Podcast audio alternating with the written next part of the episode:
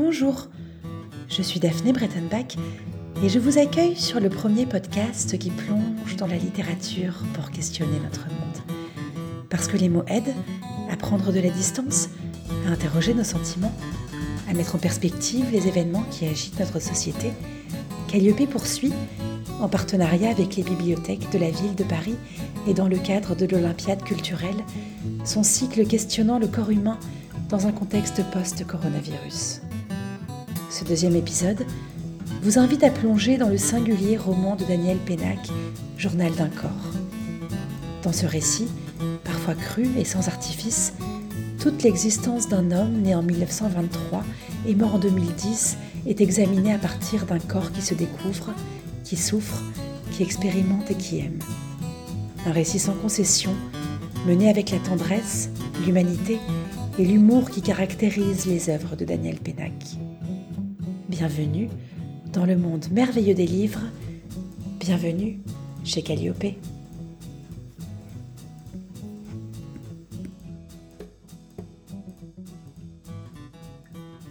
Le 3 août 2010.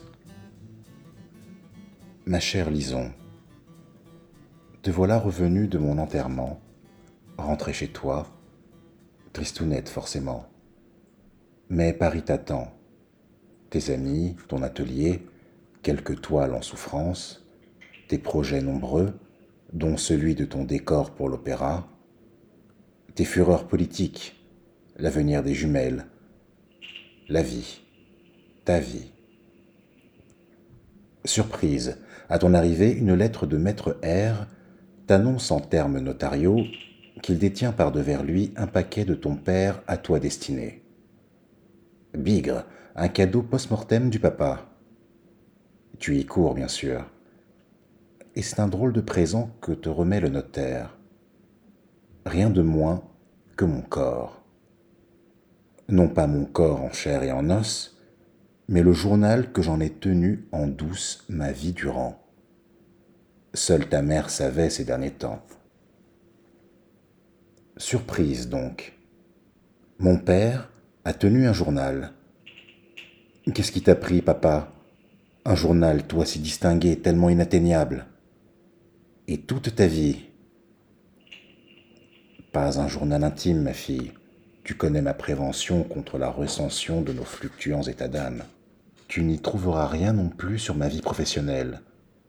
Mes opinions, mes conférences, ou ce qu'Étienne appelait pompeusement mes combats. Rien sur le Père social et rien sur le monde tel qu'il va. Non, lisons. Le journal de mon seul corps, réellement.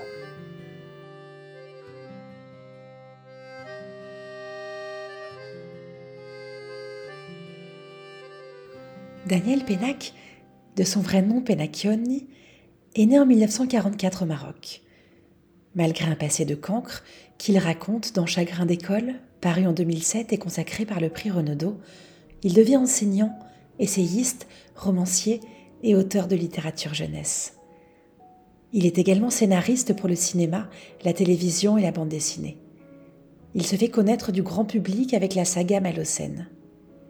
Paru en 2012 aux éditions Gallimard et salué par la critique, Journal d'un corps tire son originalité de son sujet. Pena qui dessine la vie entière d'un homme ses défaites amoureuses, ses conquêtes sexuelles, ses défaillances de son premier à son ultime souffle. Ce long récit, sans concession ni apitoiement, scrute le corps sous toutes ses coutures, même les plus triviales. Il s'agit d'un journal fictif attribué au père de Lison, une amie de l'auteur. Elle aurait hérité de ses écrits à sa disparition. C'est à la suite d'un événement traumatisant qu'il en aurait entamé la rédaction.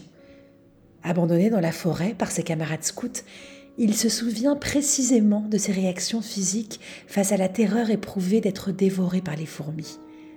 C'est alors qu'il décide de noter dans un journal qu'il tiendra jusqu'à la fin de sa vie tout ce que son corps expérimente. Entre ses 12 et ses 14 ans, dans les années 1930, c'est la peur de sa mère qui est omniprésente, celle-ci trouvant qu'il ne ressemble à rien. Le narrateur se décrit comme un enfant mou, blanc, à la poitrine creuse. Pour y remédier, il se met à la musculation et à la boxe. Vers 15 ans, la croissance très rapide de son corps le gêne. Lorsque la guerre éclate, il croise des corps à la dérive. En 1945, le narrateur s'engage dans la résistance et constate que l'urgence des situations empêche les corps de tomber malades. En 1950, il rencontre la femme de sa vie, Mona, puis ils accueillent deux enfants, Bruno et Lison. Les années 60 et 70 sont celles où il commence à questionner le vieillissement et souffre d'acouphènes, d'aigreur d'estomac et d'insomnie. À 50 ans, il voit apparaître les premières taches brunes sur ses mains. À 65 ans, alors grand-père plusieurs fois, il observe l'affaiblissement inéluctable du désir sexuel.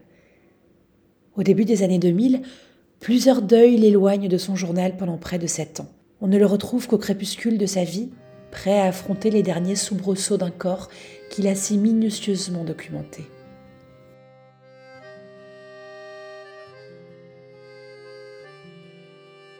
« 44 ans, 6 mois, 23 jours.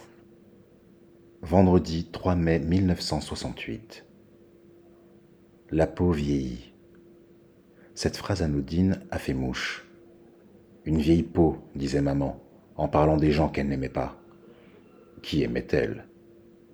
Vieille peau, vieille baderne, vieux con, vieille carne, vieux schnock, vieux débris, vieux machin, vieux crouton, vieux cochon, vieille ganache, vieux dégoûtant. Les mots, la langue, les expressions toutes faites laisse entrevoir quelques difficultés à entrer dans la vieillesse d'un cœur léger. Quand y entrons-nous d'ailleurs? À quel moment devenons-nous vieux?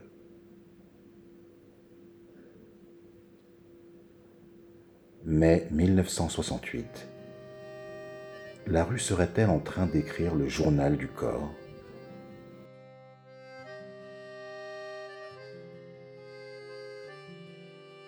Ce texte n'est pas un véritable journal intime fictionnel.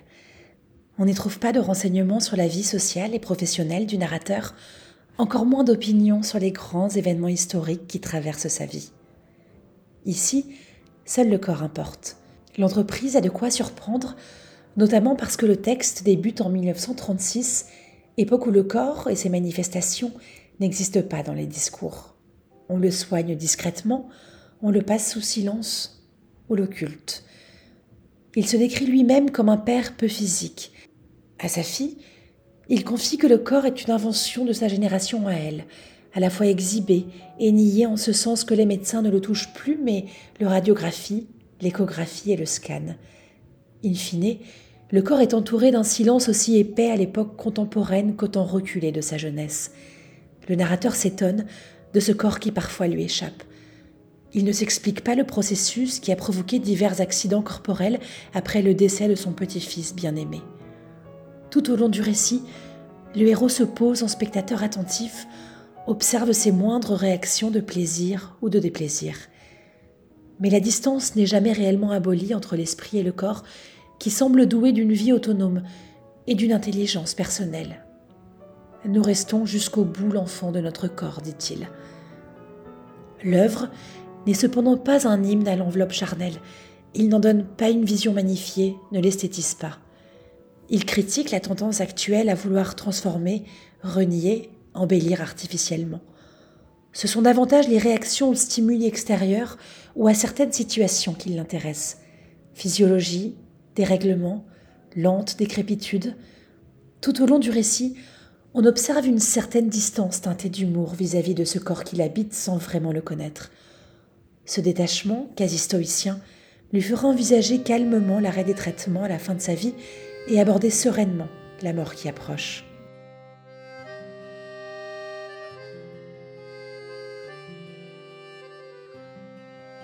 « 86 ans, 11 mois, un jour. Samedi 11 septembre 2010. En annotant ce journal pour Lison, me saute aux yeux tout ce que je n'y ai pas noté. Aspirant à tout dire, j'en ai dit si peu. À peine ai-je effleuré ce corps que je voulais décrire. 86 ans, 11 mois, 4 jours. Mardi 14 septembre 2010. Plus je me rapproche du terme, plus il y a de choses à noter, et moins j'en ai la force.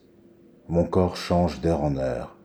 Sa désagrégation s'accélère à mesure que ses fonctions ralentissent. Accélération et ralentissement. Je me fais l'effet d'une pièce de monnaie qui finit de tourner sur elle-même. 86 ans, 11 mois, 27 jours. Jeudi 7 octobre 2010. Enfin achever les commentaires à Lison. Écrire m'épuise, le stylo pèse énormément. Chaque lettre est une ascension, chaque mot est une montagne. 87 ans, anniversaire. Dimanche 10 octobre 2010. L'écorché du Larousse, une dernière fois dans la rainure de la glace. Dans le miroir à côté de lui, moi, Job, sur mon fumier. Bon anniversaire. 87 ans, 17 jours. Mercredi 27 octobre 2010. Plus de transfusion. On ne vit pas éternellement au crochet de l'humanité. 87 ans, 19 jours. Vendredi 29 octobre 2010. À présent, mon petit dodo, il va falloir mourir. N'aie pas peur. Je vais te montrer.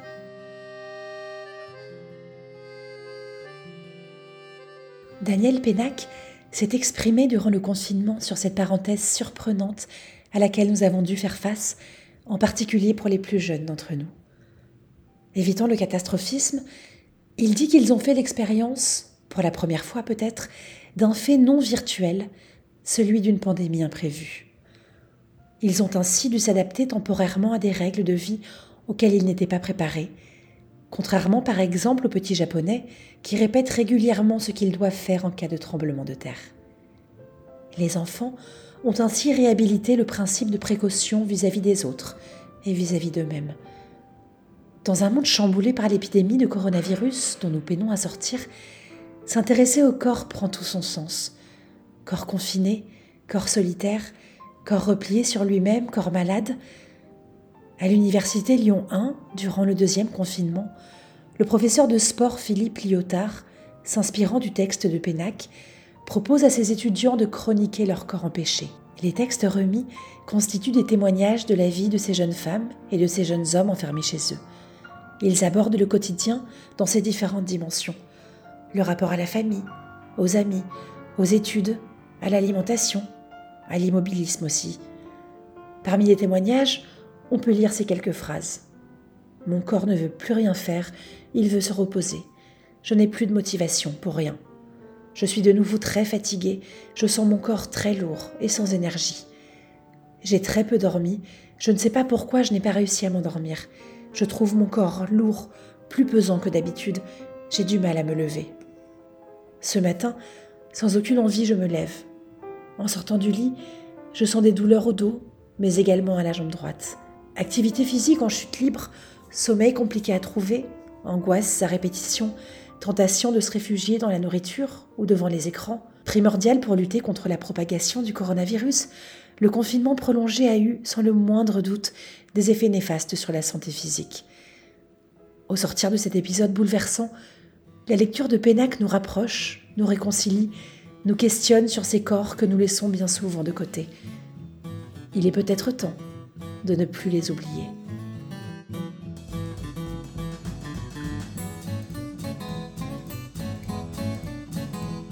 Merci d'avoir écouté ce 30e épisode de Calliope, réalisé avec l'aide précieuse de Régis Madiengo, dont vous entendez la voix lors des extraits de lecture du texte de Daniel Pénac. La semaine prochaine, nous plongerons dans l'histoire exceptionnelle d'une gymnaste et de la Roumanie sous Ceausescu avec la petite communiste qui ne souriait jamais de Lola Lafont.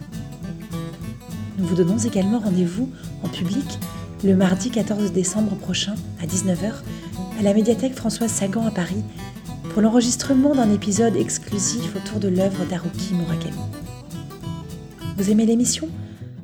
Dites-le nous avec des étoiles, 5 dans l'idéal, sur vos applications de podcast. Rendez-vous aussi sur Instagram, sur Facebook et n'hésitez pas à vous abonner à notre newsletter. Et surtout, protégez-vous pour protéger les autres. Lisez et écoutez des podcasts. À la semaine prochaine.